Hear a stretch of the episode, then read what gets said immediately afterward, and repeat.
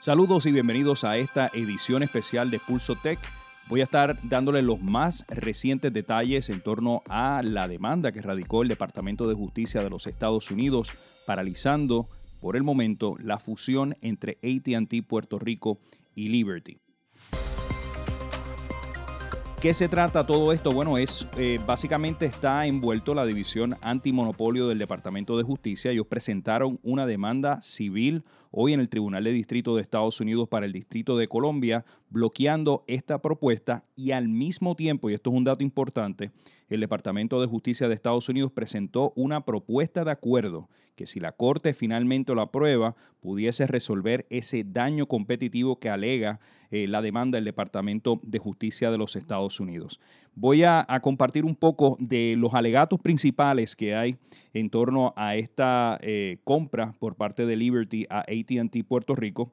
Eh, como sabrán, en el año 2019, en octubre 9 del 2019, Liberty acordó comprar eh, las operaciones de Puerto Rico e Islas Vírgenes de, ATT.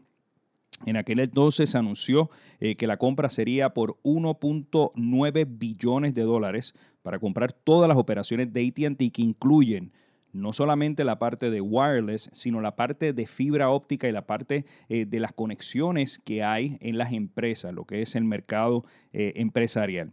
Entre las alegaciones que dice el gobierno de los Estados Unidos que esta transacción pudiese eh, dramáticamente disminuir la competencia en el mercado para proveer servicios de fibra óptica y conectividad a los clientes empresariales en Puerto Rico.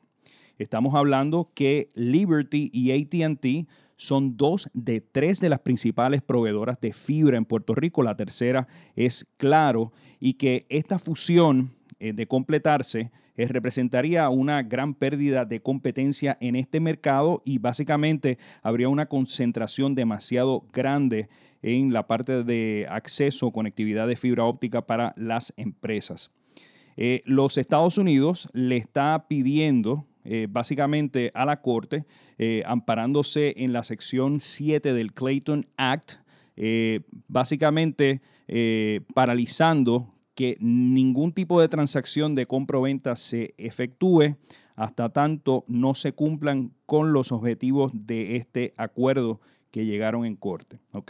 Dicho eso, aquí básicamente al mismo tiempo que el gobierno de los Estados Unidos hace ese argumento, eh, se firma un acuerdo eh, por parte de Liberty de ATT y se le ordena y se le dirige, estoy aquí citando parte del documento, que dentro de 30 días calendarios, luego de esa presentación de la estipulación y orden, eh, se haga una un divest, que se salga de esos activos. En este caso, hay aparenta haber un acuerdo con la empresa WorldNet, que es una empresa que también ofrece servicios eh, de conexión de telecomunicaciones a las empresas en Puerto Rico.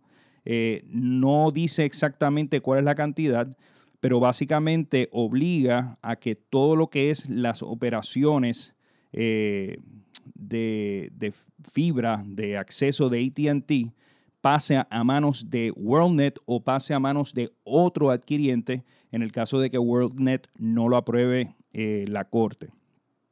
¿Ok? Hay varios, eh, varios señalamientos. Básicamente, ah, la demanda muestra pues, lo que es la parte de la fibra aérea que hay de ATT en Puerto Rico. También se hace mención de lo que es la red eh, de comunicación de Internet que tiene eh, eh, Liberty, que es Columbus Network, que nos ofrece gran parte de la, de la, conexión al Internet que llega a Puerto Rico. en síntesis, el asunto no es tanto en la parte celular, sino que el asunto es la parte de las empresas. creo que esto era algo que podía preverse son dos empresas que controlan un, pedazo grande de esa parte de fibra. Muchas de las empresas eh, que ofrecen servicio celular en Puerto Rico se conectan a esta fibra. En el caso de ATT, ATT le ofrece fibra o conexión a muchas de las torres, incluso de sus propios competidores. Y lo vimos cuando el huracán María hace tres años que la antena estaba funcionando, pero no había conectividad de fibra. Eran, en muchos casos era la fibra de ATT que se había visto afectada. Algunas de las, eh, de las citas que hay, eh, aquí está, estoy en el parte del comunicado, citan a la Secretaría de Justicia Auxiliar de la División Antimonopolio del Departamento de Justicia de Estados Unidos y señala que la fusión como se estructuraba originalmente habría eliminado la competencia por los servicios críticos de telecomunicaciones basados en fibra óptica de los que dependen las empresas de Puerto Rico todos los días. Según la denuncia del departamento, Liberty y ATT son dos de las tres grandes proveedoras de telecomunicaciones por cable más grandes en Puerto Rico y poseen dos de las tres infraestructuras de red de fibra óptica más extensas en la isla. Liberty y ATT utilizaron cada una sus amplias infraestructuras de red para proporcionar conectividad basada en fibra y servicios de comunicaciones a clientes empresariales eh, la demanda también alega que la competencia entre Liberty y ATT ha resultado eh, en precios más bajos y servicios de mayor calidad para sus clientes, pero según la demanda, la combinación de Liberty y ATT dejaría a muchos clientes con una sola alternativa y a otros sin ninguna opción competitiva, lo que probablemente resultaría en un aumento de precios y servicios de menor calidad para los clientes empresariales en todo Puerto Rico. Y esto es una cita del comunicado de prensa del Departamento de Justicia. En resumen, está paralizado hasta tanto y en cuanto esta parte adquiriente, en este caso WorldNet o cualquier otra compañía que compre esos activos, eh, sea aprobado por la Corte. Eh, me parece que esto cambia por completo eh, la parte de la valorización de esta transacción. Hay que ver al final del día por cuánto se vende todo, este, todo este andamiaje nuevo de fibra que pues obviamente no, eh, lo están sacando de la ecuación de los 1.9 millones de dólares, así que vamos a ver al final del día cuánto menos va a ser todo esto. pero me temo que con toda la situación que ha habido del COVID-19, eh, los cambios en las maneras en que las personas están eh, trabajando eh, desde sus hogares. ha cambiado muchísimo de octubre del 2019 para acá. no sé si en algún momento alguna de las partes se arrepientan de hacer esta transacción y, y al final del día se caiga. Aunque pudiese ocurrir lo contrario, yo creo que hay un interés por parte de ATT a nivel de Estados Unidos de salir de la operación de Puerto Rico.